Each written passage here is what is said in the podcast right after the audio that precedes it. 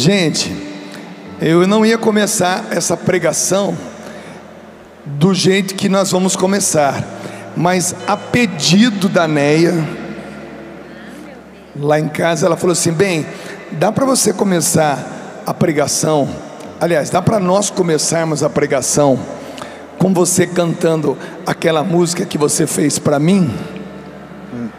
Aí eu falei, então, tudo bem, tudo bem, né? Tudo bom.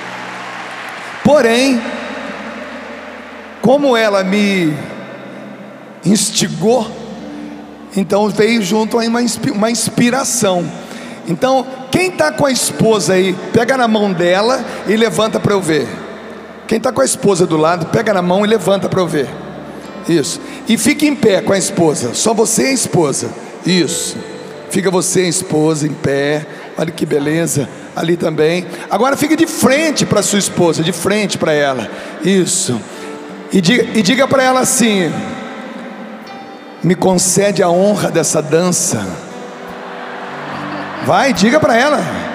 Me concede a honra dessa dança. Então é o seguinte, gente. Você que está em casa, está valendo para você também, tá bom? Está valendo para você.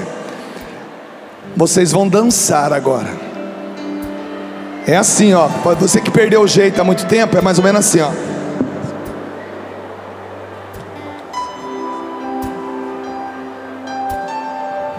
Rostinho colado.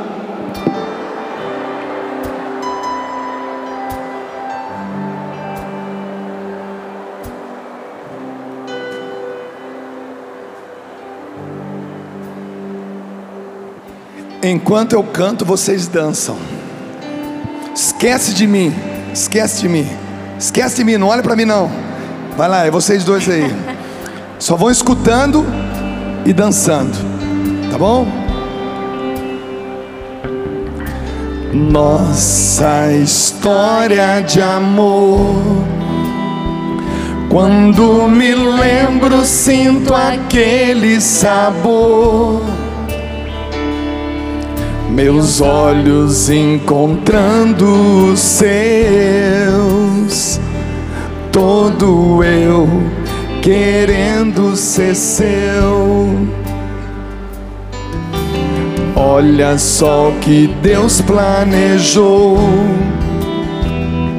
Na infância tudo começou.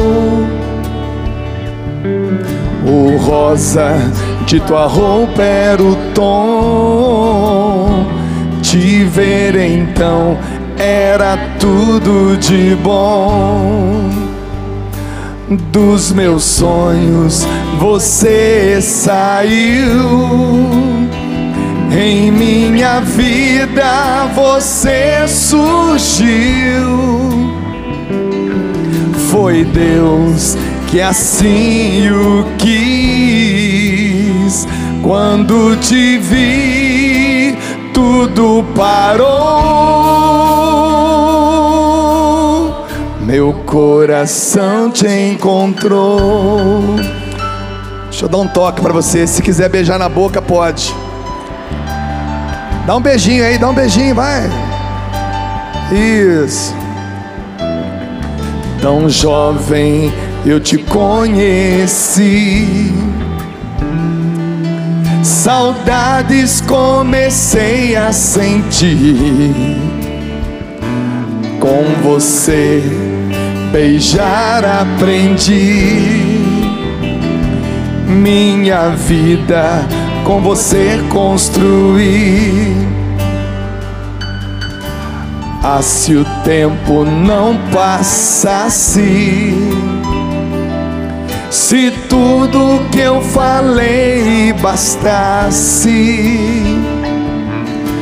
para expressar meu amor, mesmo quando eu falei na dor, dá aquela agarradinha, dá aquela agarradinha dos meus sonhos, você saiu Junta aí, meu. Em minha vida você surgiu. Foi Deus que assim o quis. Quando te vi, tudo parou. Coração te encontrou. Não para não, não para não. Dá uma olhadinha, olho no olho, olho no olho. E diga para esse abençoado e para essa abençoada: I love you. I love you. Dá um beijão nele, nela, vai, dá um beijão. O refrão, para vocês dançarem. Dos meus sonhos você saiu. Em minha vida você surgiu. Foi Deus que assim o quis. Quando te vi, tudo parou. Meu coração te encontrou.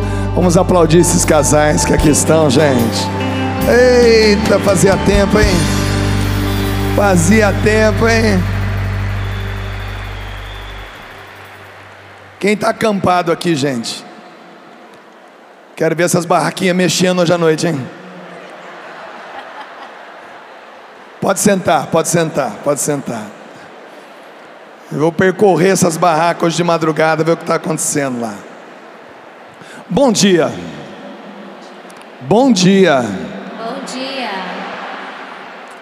Bom, eu quero pedir desculpas às pessoas que não estão aqui com o cônjuge. Sim. Que ficaram com vontade de dançar com o marido ou com a esposa. Mas isso foi para o Brasil e para o mundo ver vocês. O mundo precisa voltar a ver casais se amando, se namorando, beijando, dançando, dançando, dançando. Né? O mundo precisa ver vocês assim. O mundo precisa ver porque você é um espetáculo para o mundo. Diga para quem está do teu lado, você é um espetáculo para o mundo. Você é um espetáculo Obrigado. pelo mundo. Obrigado, querido. Isso é demais. Ô, gente, a nossa pregação ela é simples mas eu tenho certeza que ela vai ajudar muita gente hoje. E quando eu digo que eu tenho certeza, é porque a certeza já está aqui dentro do nosso coração. Deixa eu começar com vocês. Eu tenho uma história com a Neia, muito legal, e a gente já teve a oportunidade de contar essa história aqui algumas vezes. E essa pregação não é para contar essa história de novo, mas ela é para reforçar mais uma vez a história de um casal, para que você tenha a coragem e o desejo de contar também a sua história com a pessoa que Deus quis para você. Como diz o refrão dessa canção, leia para nós, meu amor. Dos meus olhos, meus dos meus sonhos você saiu, em minha vida você surgiu. Foi Deus que assim o quis. Que é? Quando te vi, tudo parou.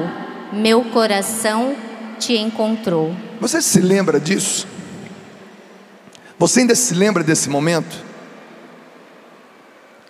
Você ainda se lembra do momento que o quando o teu coração, veja, não foi os teus olhos, porque os nossos olhos, somente nós homens, os nossos olhos percorriam todos os cabelos, todos os corpos, todos os rostos, todos os vestidos ou roupas da moda. E os nossos olhos ou não paravam em nada, ou paravam em tudo.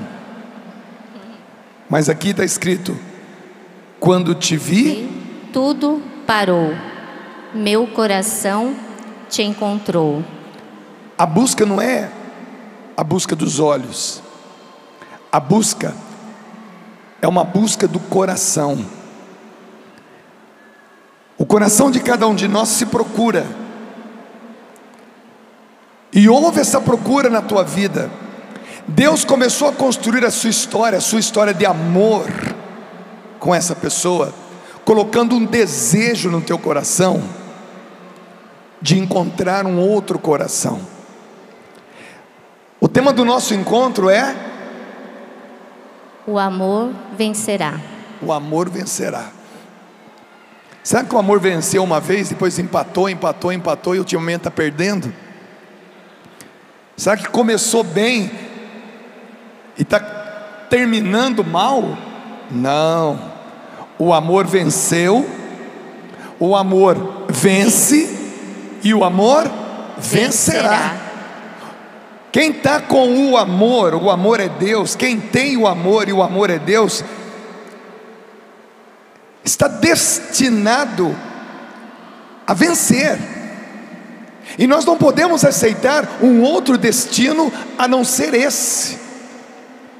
O meu destino é vencer, não a Neia, mas é vencer ao lado da Neia a vida toda. Esse é o plano de Deus. Por onde nós formos, por onde nós andarmos, e olha que a gente andou bastante, pode andar, meu amor, vem andar comigo aqui.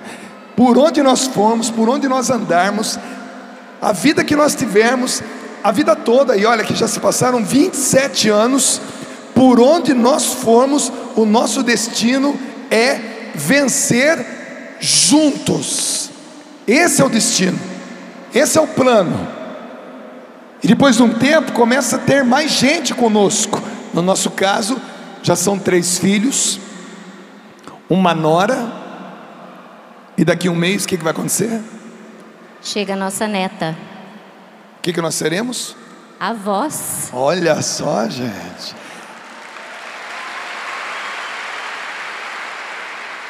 Diz que o problema de ser avô não é ser avô, é de um dia para outro passar a dormir com a avó.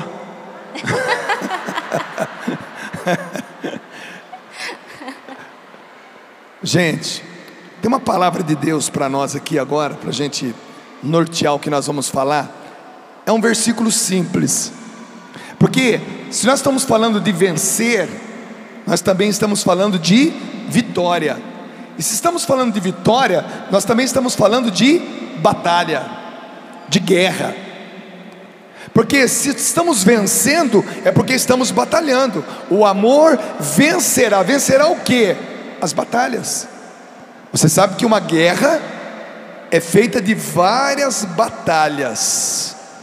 Ganha a guerra quem vencer as batalhas mais importantes ou a maioria das batalhas. E a vida de casal, a vida de família, é uma vida de muitas batalhas. Termina uma, começa outra. Termina uma, começa outra. A gente mal descansou da, da penúltima, já vem essa última, e descansou dessa última, já estamos quase entrando na próxima. Se nós afirmamos nesse encontro que o amor vencerá, é porque nós também afirmamos que nós constantemente estamos entrando em batalhas ligadas à nossa saúde, ligadas à vida material, ligadas à vida dos relacionamentos, das famílias que nos cercam, batalhas, batalhas, batalhas. E eu não estou, eu não sou um homem feliz ao lado da Neia eu venho sendo um homem feliz ao lado da Neia ao longo desses 27 anos de casado. É isso. Você não está olhando para um homem que é feliz hoje, ou para uma mulher que é feliz hoje. Você está olhando para um casal e para uma família, se os nossos filhos estivessem aqui, que eles também estão ocupados, vocês estariam olhando para uma família que vem sendo feliz ao longo desses 27 anos. Ah, quer dizer que se vocês vêm sendo feliz, se vocês estão vencendo há 27 anos, então, obviamente, é sinal que nos, ao longo desses 27 anos houveram muitas batalhas, muitas batalhas, não foram poucas batalhas, foram muitas batalhas.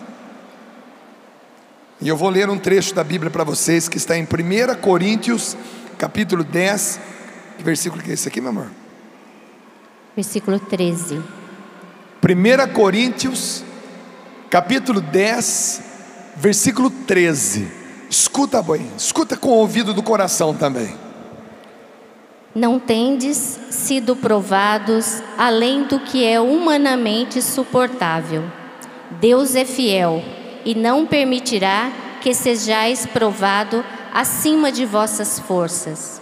Pelo contrário, junto com a aprovação, ele providenciará o bom êxito, para que possais suportá-la. Palavra do Senhor. Graças a Deus. Ficou claro? Ficou claro que Deus conhece a gente? Ficou claro que para o Dunga ser o Dunga, ele tinha que casar com a Neia? Porque as minhas batalhas, ao lado de mim, ao meu lado, perdão, desculpa o erro de português, ao meu lado está uma ajuda adequada, um auxílio adequado, um suporte adequado.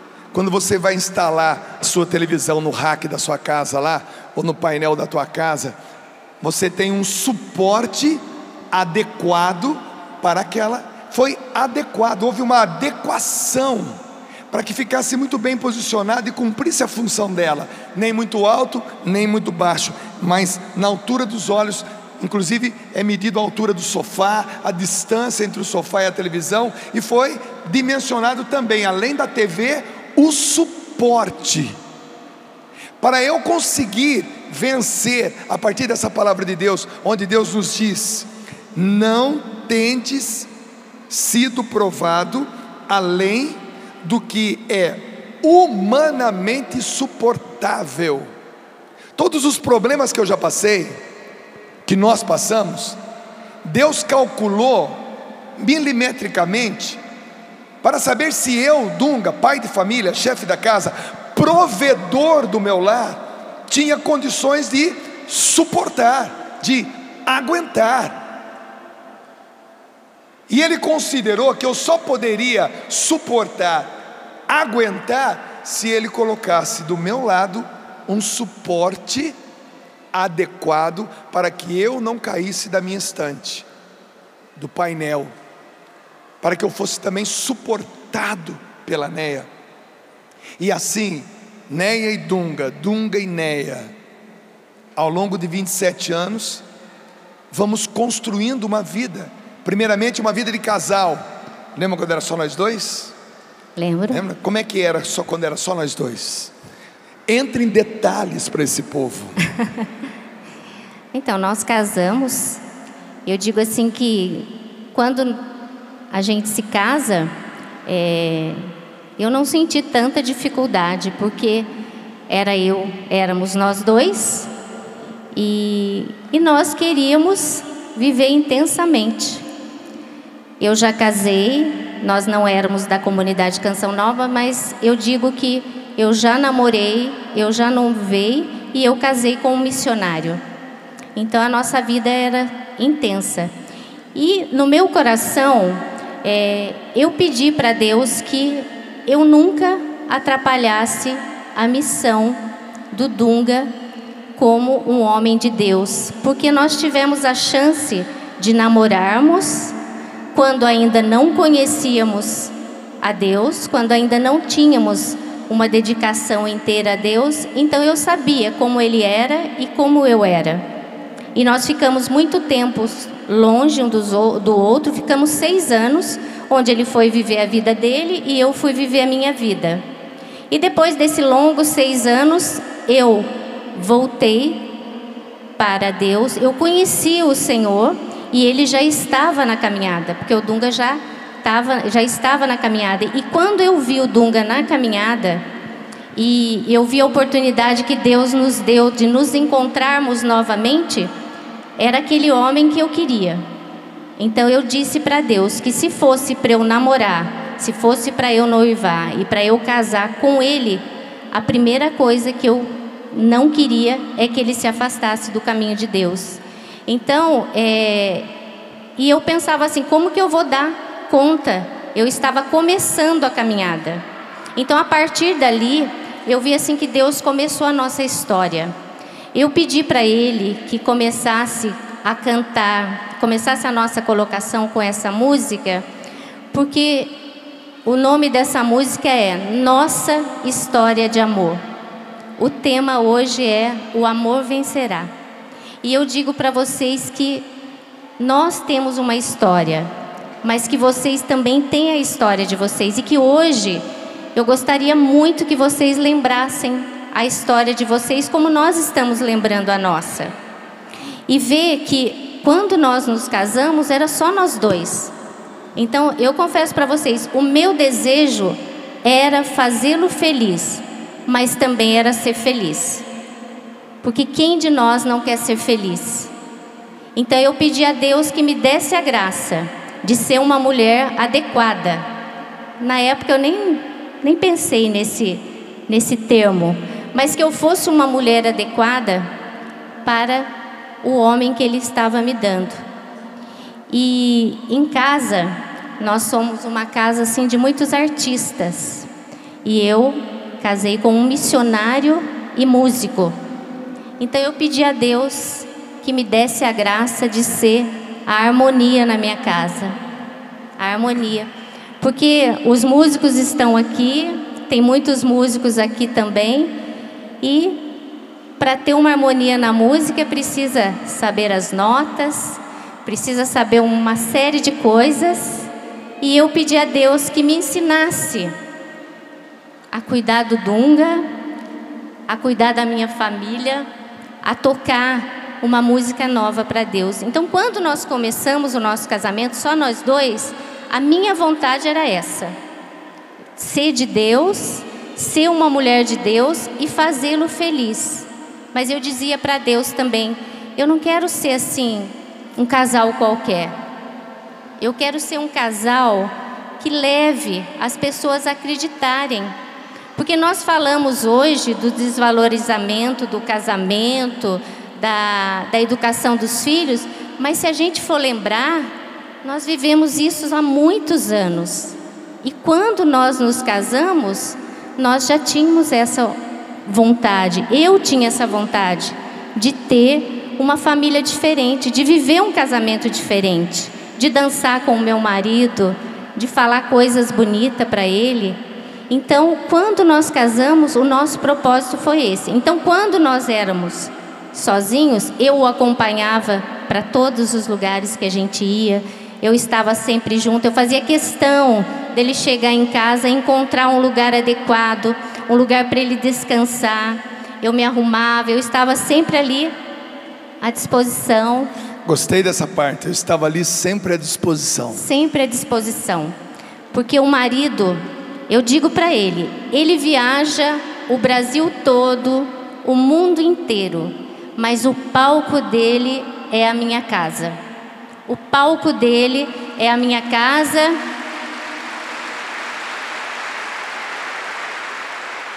E eu vejo assim que a maior plateia do Dunga sou eu, o Felipe, a Priscila e a Carol. Então eu sempre passei para os meus filhos: o pai viajou, vai ficar fora. Quando ele voltar, ele precisa encontrar a casa, o melhor palco para ele. E ali em casa ele tinha que fazer o maior espetáculo. Cansado ou não, a nossa casa é o maior palco para o Dunga. E eu, como mulher, tem que fazer isso, tem que organizar. E olha, gente, é só rezando. Se vocês verem o meu joelho, ele tem calo. Tem calo porque eu faço questão, eu preciso rezar para tomar a direção certa no meu casamento, na educação dos meus filhos, naquilo que eu vou falar, naquilo que eu vou viver.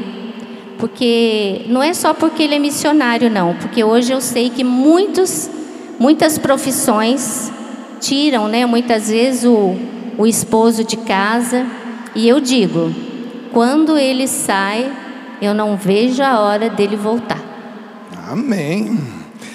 Bom, gente, quando a gente casou, e o objetivo dessa pregação é fazer você recordar a sua história com a sua esposa. Porque essa história é que fez de você quem você é.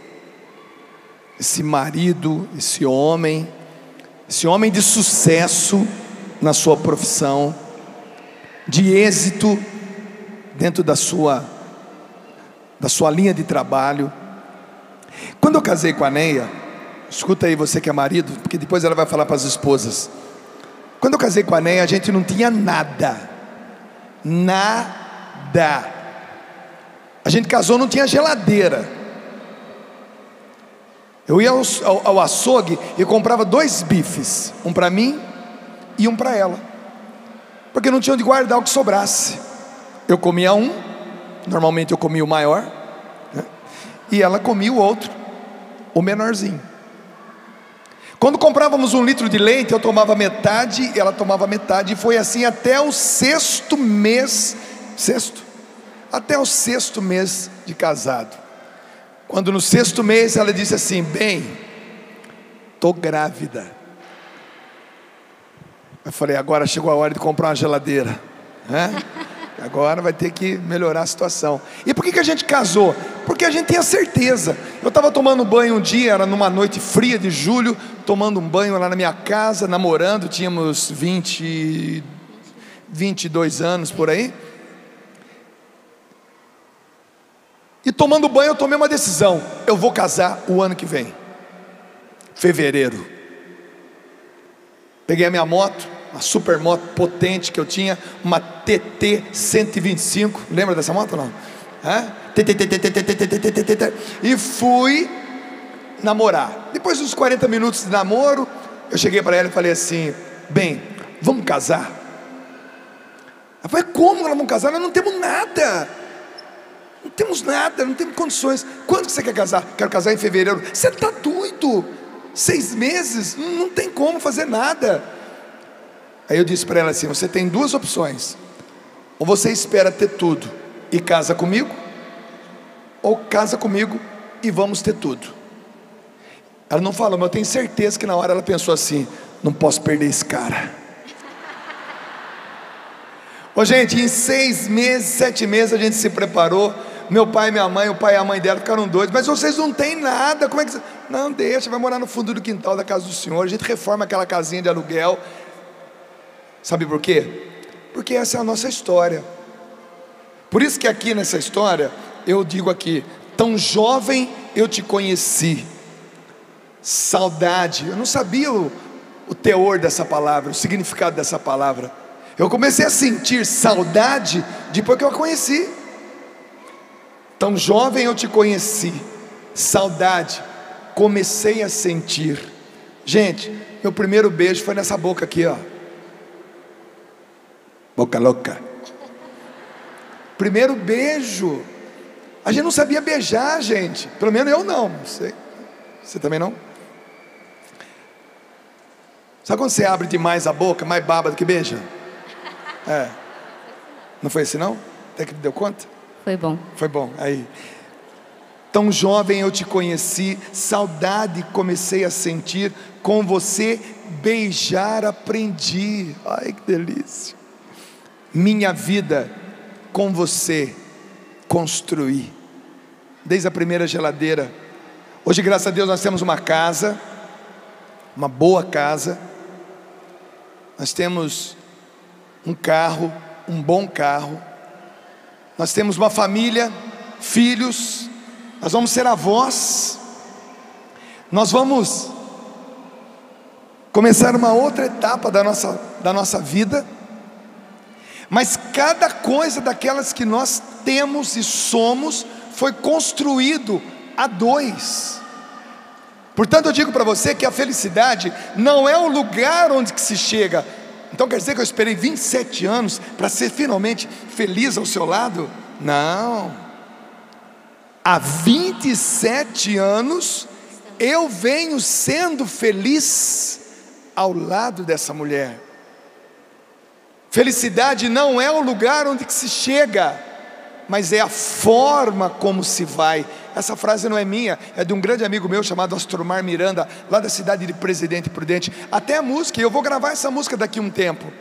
Felicidade não é o lugar onde se chega, é a forma como se vai. Porque você pode olhar para nós e dizer assim: ah, vocês são felizes porque vocês estão na canção nova. Não, nós não somos felizes pelo fato de estarmos na canção nova. O fato de estarmos na canção nova faz parte da nossa história. Eu sou feliz com a Neia há 27 anos, porque nós estamos há 27 anos construindo a nossa história. E como Deus disse aqui agora, essa história está sendo construída na vitória. O amor vencerá. Se está vencendo é porque há batalhas. E essas batalhas nós podemos chamar na nossa vida de provas. Provas duras. Mas Deus está garantindo aqui para nós, na Sua palavra, que nenhuma prova é maior do que humanamente eu e você possamos suportar. Foram muitas as provas que nós já passamos desde a perda do meu pai, da minha mãe e do pai da Neia. Sim. Como é difícil a gente ver uma, uma esposa chorando ao lado da gente. Eu me lembro até hoje quando nós fomos ver o seu pai nas últimas vezes na sua casa. E quando a gente voltou, você voltou de Pindamonhangaba até Cachoeira Paulista chorando, porque o pai estava para morrer e morreu de câncer. Então, como, como é difícil você vencer uma batalha como essa, onde a sua esposa ou o seu esposo está perdendo o pai, está perdendo a mãe, é uma, é uma prova dura, mas você ali do lado, enxugando as lágrimas, você vai enfrentar e superar aqueles momentos. No tempo que eu estou com a Neia, o dia que eu mais vi a Neia sofrer foi naquele caminho de Pindamonhangaba até Cachoeira Paulista. Eu dirigindo o meu carro no silêncio e ela chorando compulsivamente do meu lado. E eu com a mão na perna dela, dizendo: É assim mesmo, bem, chora. O pai dela ainda não tinha morrido, mas estava na iminência de morrer. E aquele sofrimento era uma prova que ela, humanamente, pode suportar, porque todos nós passaremos ou já passamos por essa situação. Mas enquanto ela estava superando uma das provas duras da vida dela, quem estava do lado dela? O marido. E ela, então, com certeza, pode se recordar de alguma das provas que eu vivi e que ela estava do meu lado. Eu até te pergunto, na sua opinião, isso não foi combinado, mas na sua opinião, como você se lembra, qual foi a maior prova que eu passei e você estava do meu lado? Eu, eu vejo que a maior prova que você passou foi quando você teve que deixar o seu pai na UTI e ir para uma missão em João, João Pessoa e depois seguiria para Natal e não tinha como é, desmarcar a missão porque envolvia é, shows, muitos gastos que a a cidade tinha tido e que o médico disse que talvez você fosse e não encontrasse mais o seu pai quando você voltasse. E, e nós ficamos aqui e você foi para João Pessoa, fez o show e caminhou para Natal. E quando você chegou em Natal, você teve a notícia que seu pai tinha falecido. E quando Dunga recebeu a notícia que o pai tinha falecido, a, eu tinha ficado aqui na comunidade. Eu e meus filhos já nos deslocamos para Pindamonhangaba, que é onde a nossa família mora.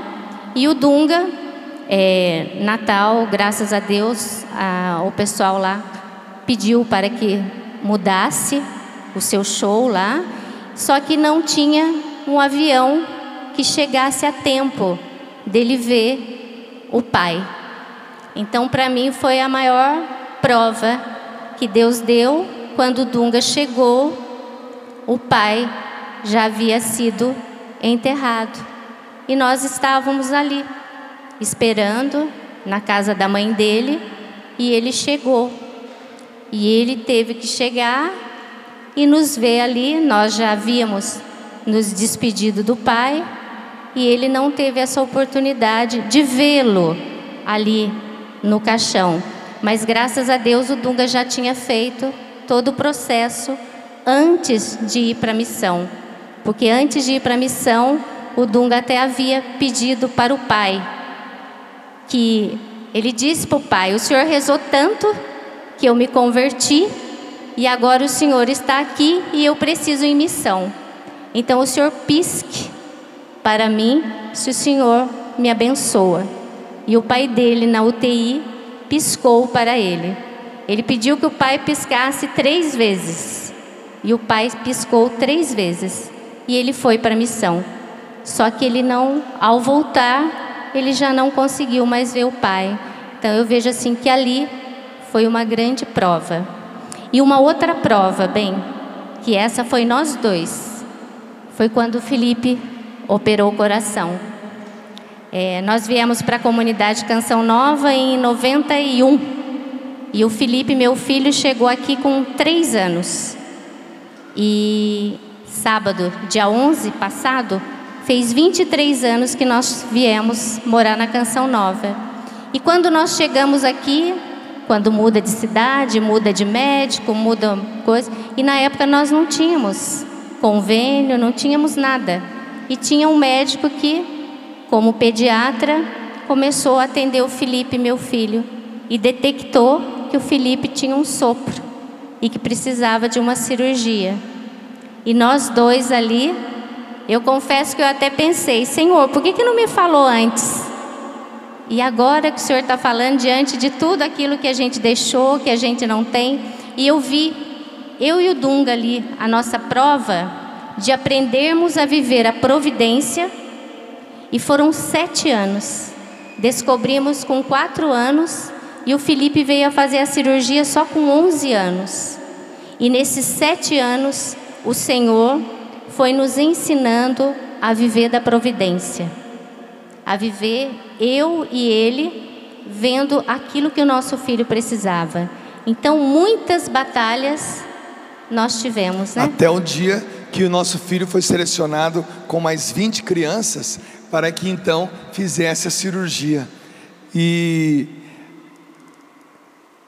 cada criança fazia a sua cirurgia num dia. E o Felipe foi o último. Graças a Deus, nem parecia que ele ia fazer cirurgia. Era o caso menos grave. Muitas crianças iam para a mesa de cirurgia e não voltavam. Faleciam na mesa da cirurgia, porque o caso era muito grave.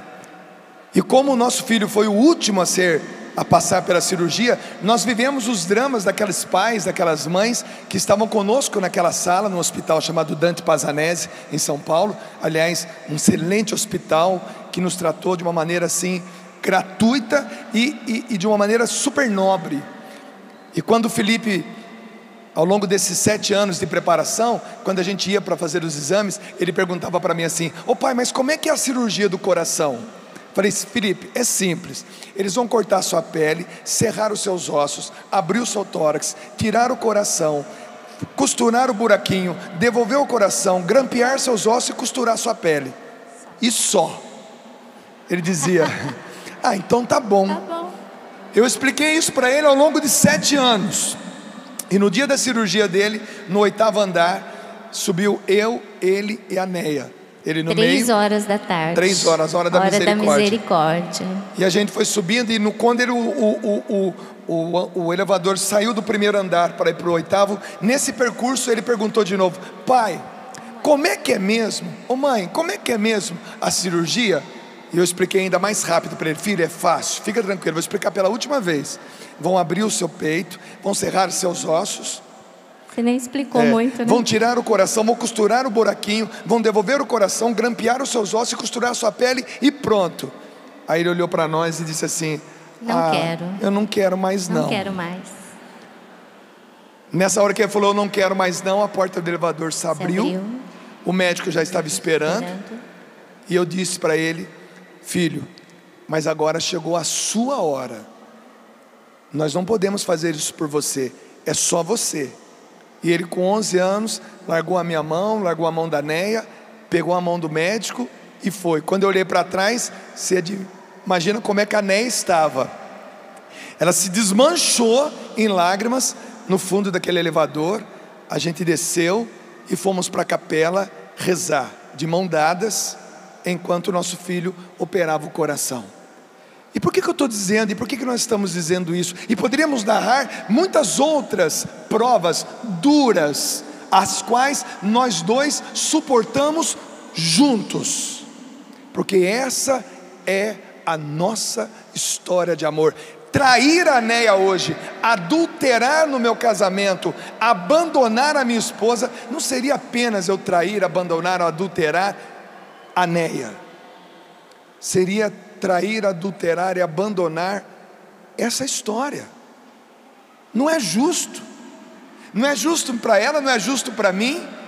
Ao contrário, eu tenho que cada vez mais celebrar, porque essa história, eu tenho certeza que você tem uma história semelhante na tua família, de vitórias, de vitórias, e olha, a gente tem que se preparar para a próxima.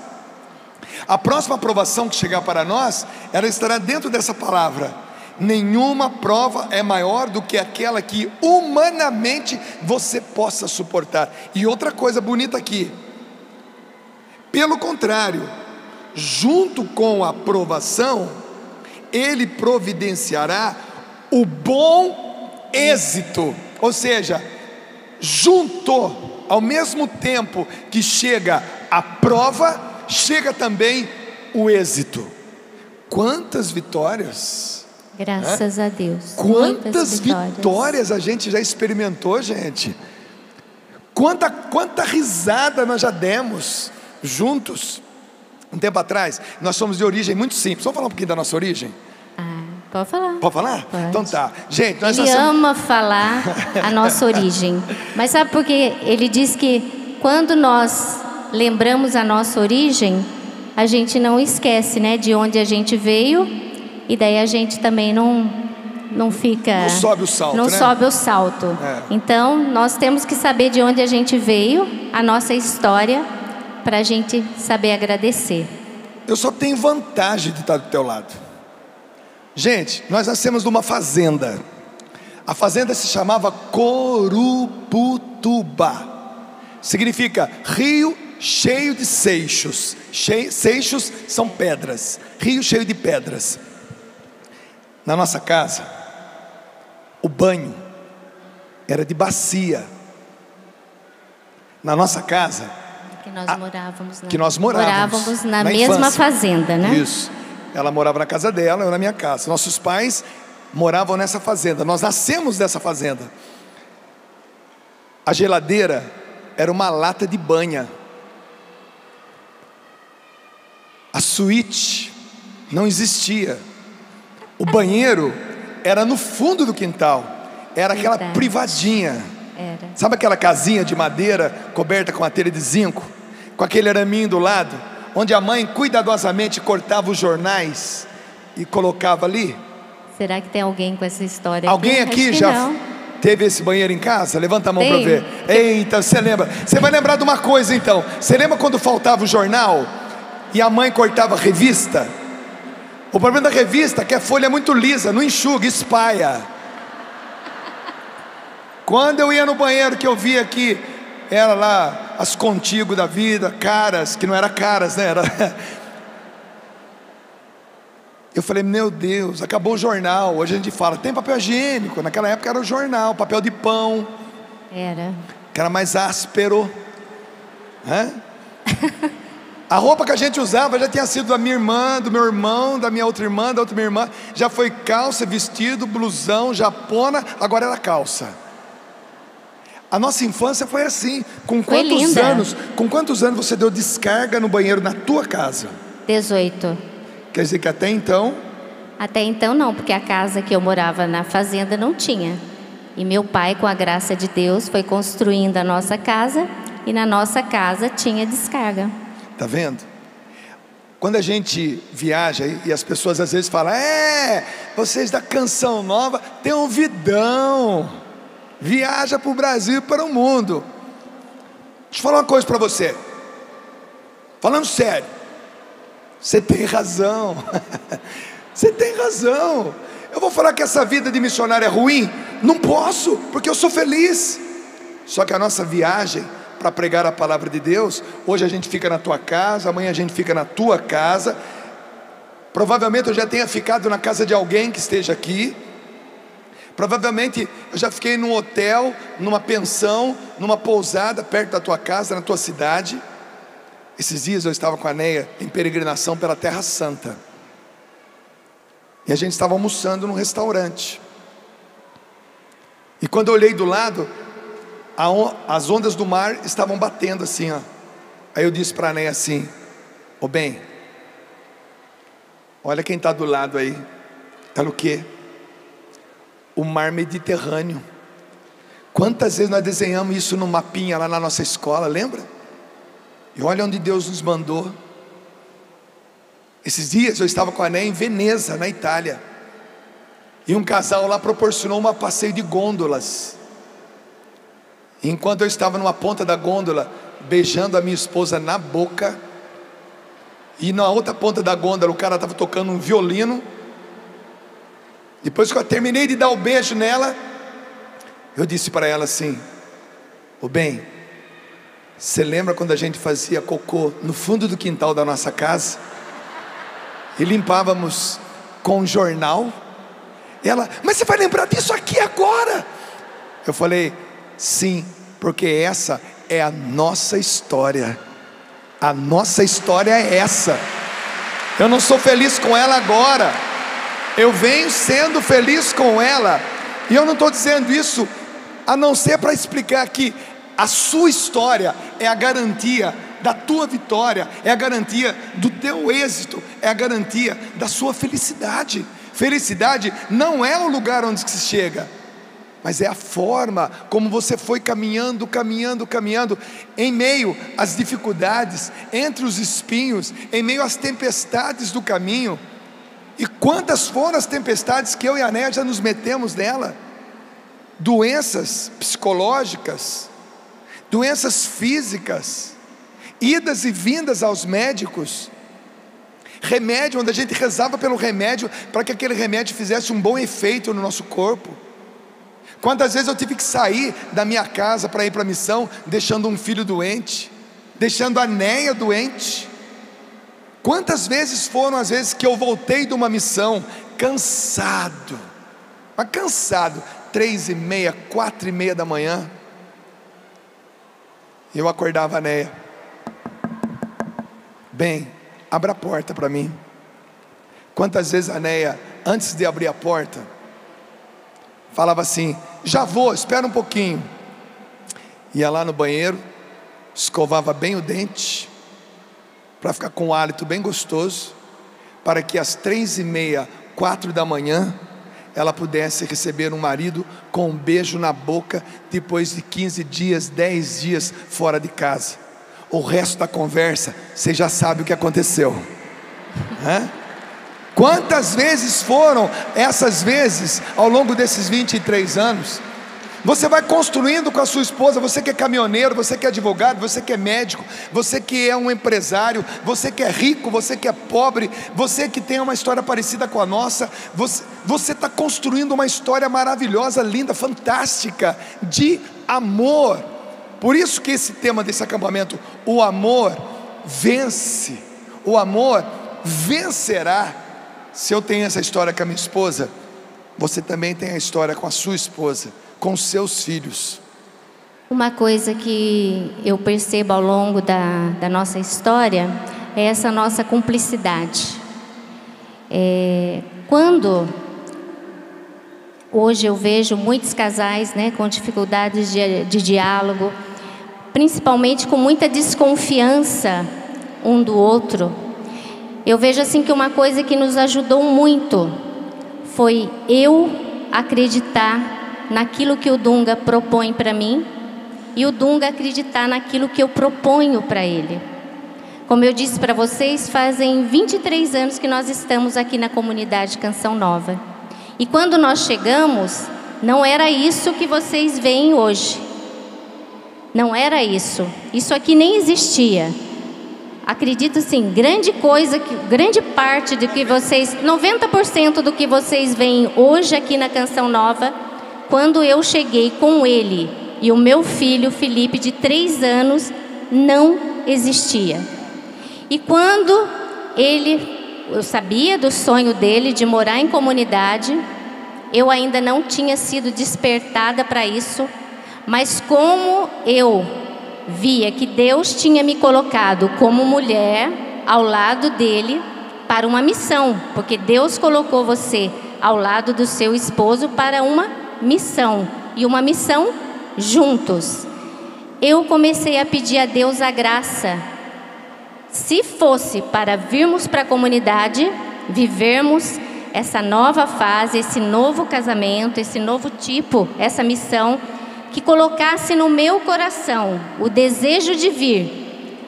Se não fosse que tirasse do coração dele o desejo que ele tinha. E Deus foi colocando no meu coração, através do Monsenhor Jonas, os passos que eu deveria dar para vir morar na comunidade com ele. Eu digo para vocês que quando nós viemos para a comunidade, não tínhamos dimensão nenhuma do que nós íamos viver. Não tínhamos. E eu disse sim, porque eu acreditava, primeiramente em Deus. Mas como eu não via e eu não podia ficar conversando com Deus diretamente, Deus se manifestava na presença do Dunga. E eu acreditei que aquilo que o Dunga sentia ia ser bom para mim e para minha família.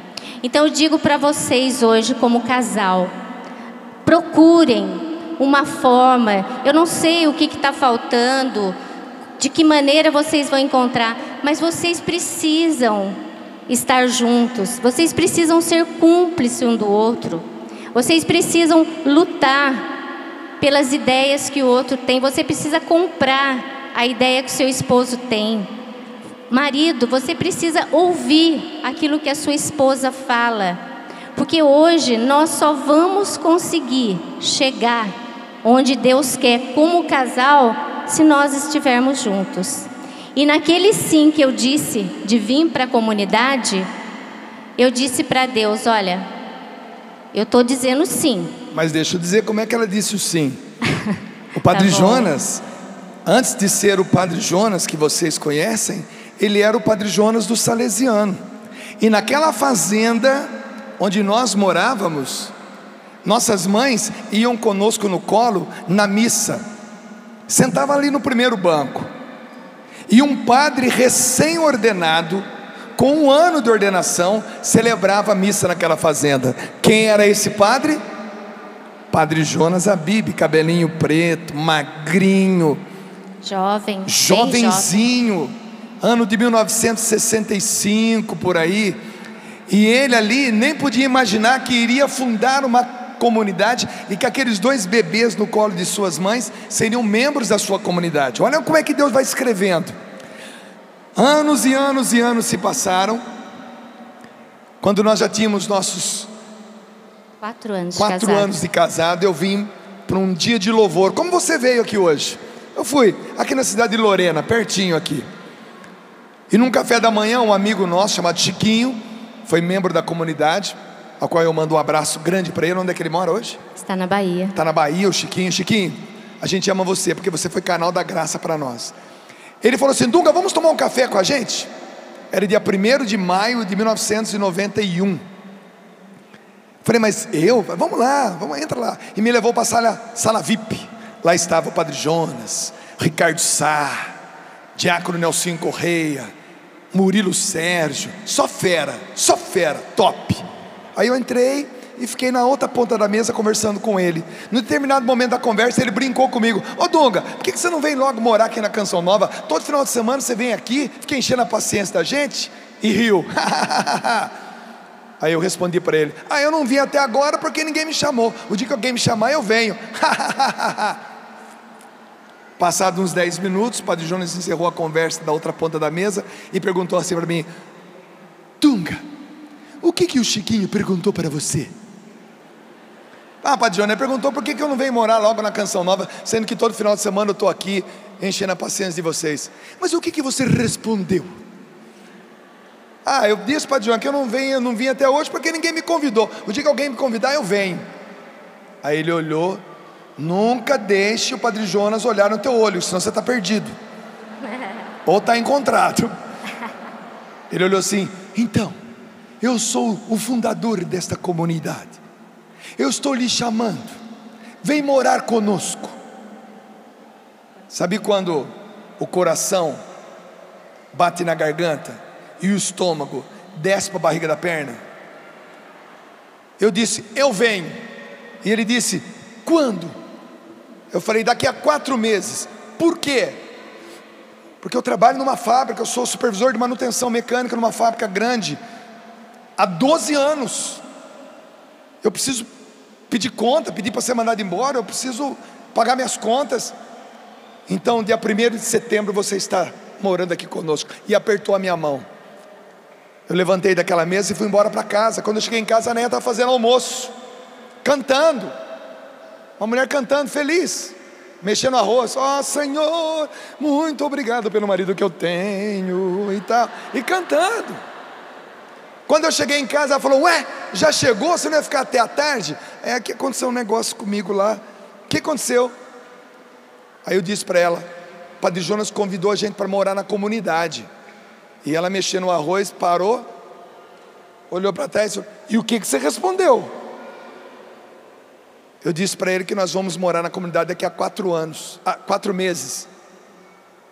Ela virou e continuou mexendo no arroz. E eu disse para ela: Você não vai falar nada, não? Ela olhou para mim e disse assim: Onde você for, eu vou. Só isso. Eu não tenho que respeitar essa mulher. Eu não tenho que ser fiel a ela. Eu não tenho que honrar.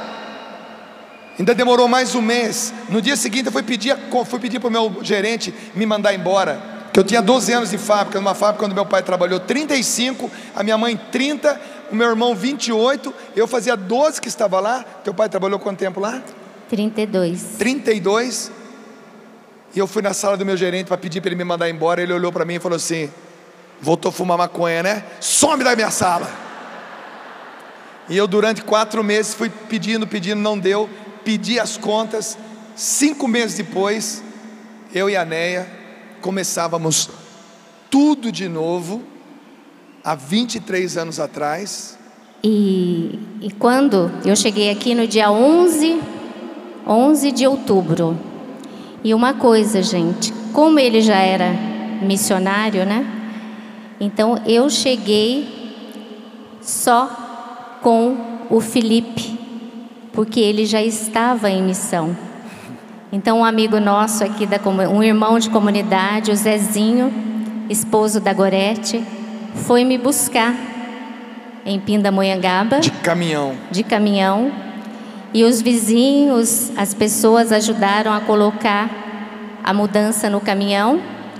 E eu lembro que quando eu subi no caminhão, eu, o Felipe com três anos, que eu subi no caminhão, eu despedi dos meus pais, porque há 23 anos era tudo tão difícil, Cachoeira parecia que era tão longe, e eles não puderam vir me trazer. E, e quando eu subi naquele caminhão, eu tinha certeza que era para uma, uma jornada muito grande. E eu lembro que eram 12 horas, e eu subi no caminhão e pedi para Nossa Senhora que me fortalecesse, porque ele já estava em missão. E o Zezinho, na época eu não conhecia muito da comunidade. E eu subi no caminhão com o Felipe, a minha mudança. E para mim nunca foi tão longa a distância de Pindamonhangaba Cachoeira Paulista, que são 70 quilômetros. Mas para mim era a minha vida, porque eu estava deixando uma estabilidade, uma vida, para vir a ter uma vida nova e o marido já longe, o marido já viajando. Então eu falei, meu Deus, acho que vai ser assim. E realmente é assim. É assim. E aquele sim que eu disse ali, eu lembro que quando chegou em Aparecida, mas eu chorava tanto dentro do caminhão, o Felipe dormia no meu colo e o Zezinho rezava. E ali eu pedi para Nossa Senhora, hoje eu estou dando passo de viver com o meu marido uma vida que eu acredito assim que foi Deus que nos escolheu mesmo para estar aqui. E eu acredito também que Deus escolheu cada um de vocês. Mas ali eu assumi com Nossa Senhora que ela iria me ensinar a caminhar, a respeitar e a viver aquilo que Deus tinha para mim. Porque, como eu disse, esses 70 quilômetros na minha vida nunca foram tão longos, né? E eu cheguei aqui no dia 11, dia 12 foi dia de Nossa Senhora Aparecida, dia 13 eu fiquei, dia 14 Dunga chegou de missão e no dia 15 de outubro o Padre Jonas almoçou conosco para nos acolher a essa comunidade. E digo mais, eu vim para a comunidade para morar com jovens. Então na época nós não tínhamos casa. Eu, Felipe e o Dunga moramos com a Lurdinha Nunes e a Lurdinha Batista em um apartamento, porque era tudo muito novo. E eu lembro que um dia o Felipe, deitado no sofá, perguntou assim: mãe, quando elas vão para a casa delas? E eu disse para ele: não, filho, é nós que estamos na casa das tias. E eu vi assim como que Deus foi agindo na nossa vida, como que Deus foi ensinando eu e o Dunga a vivermos a providência. E como o Dunga disse, hoje as pessoas que olham para nós, graças a Deus, Deus tem cumprido a promessa. Porque quando nós viemos, nós não tínhamos nada, nem salário, nem nada. Nós tínhamos é, materialmente um carro. Que graças a Deus, quando nós viemos da nossa casa, nós viemos com um carro e um carro muito bom. E tínhamos o Dunga, eu e o Felipe. E eu digo assim que Deus tinha um plano, tem um plano e tinha um plano tão lindo para nós que ele aumentou a nossa família. Ele trouxe a Priscila, a Carol, nos deu uma nora linda, que é a Cecília, e está nos presenteando, que eu digo assim que é o, a promessa de Deus para nós. E o mês que vem, se Deus quiser, chega a Tereza, nossa neta. E por que, que eu estou falando tudo isso para vocês? Porque Deus só pode realizar na nossa vida quando a gente diz sim para Ele. E eu, quando eu disse sim, eu não imaginava que Deus tinha uma história tão linda para nós. Então não tenha medo de educar os seus filhos para Deus, não tenha medo de dizer sim para Deus, porque aquela palavra que diz que se você deixar pai, mãe, tudo, Deus vai te dar o cêntuplo. E é isso que eu quero deixar para vocês como casal. A última parte dessa música, a última estrofe, e quando eu fiz essa música, ela não sabe disso, vou dizer agora. Foi depois de uma relação sexual. Depois que eu namorei a minha esposa, e eu não conseguia dormir. E ela dormiu, né? E, e eu fiquei olhando para ela, dormindo. E olhando para ela dormindo, eu não compus aquela música naquela hora, mas veio a inspiração para fazer essa música. E eu gosto muito da última estrofe, que eu vou declamar para ela mas eu gostaria que você, marido, se sentisse agora também representado por mim, declarando isso para sua esposa, como se você estivesse declarando isso para ela.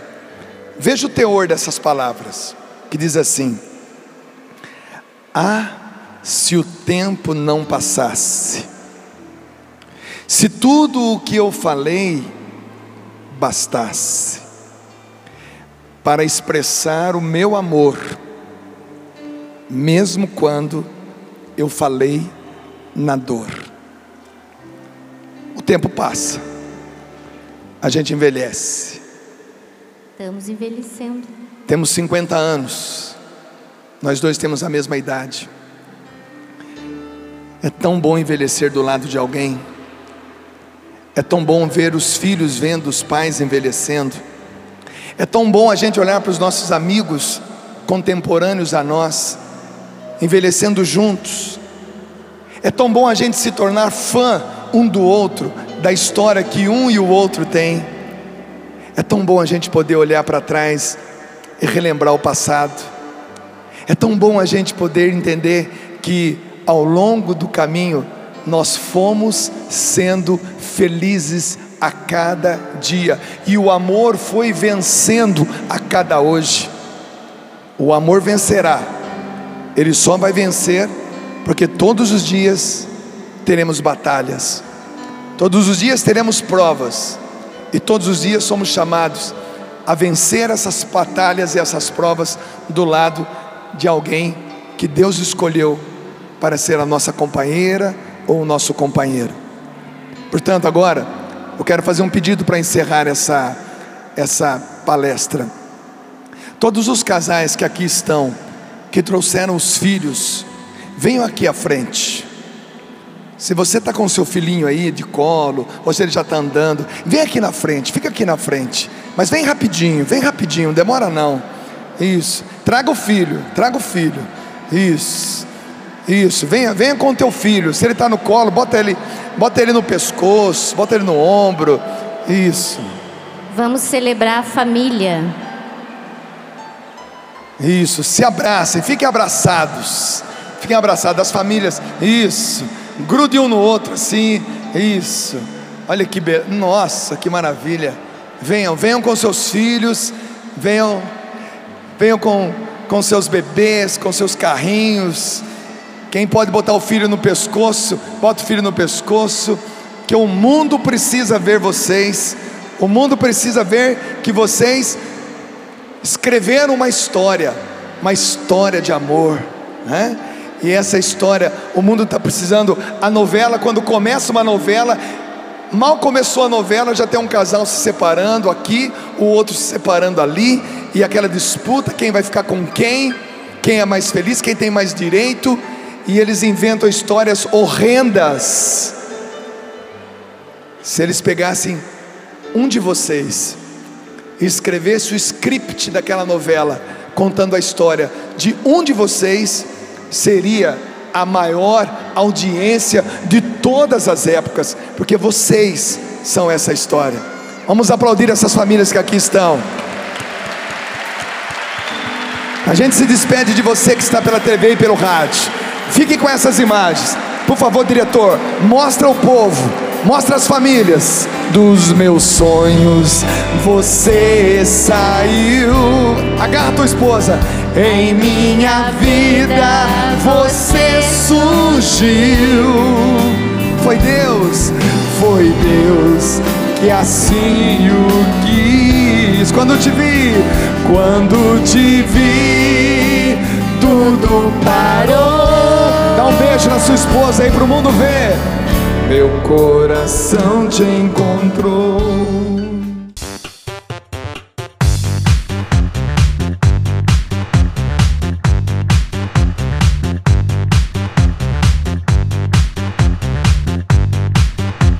cançãonovaplay.com. Assine já!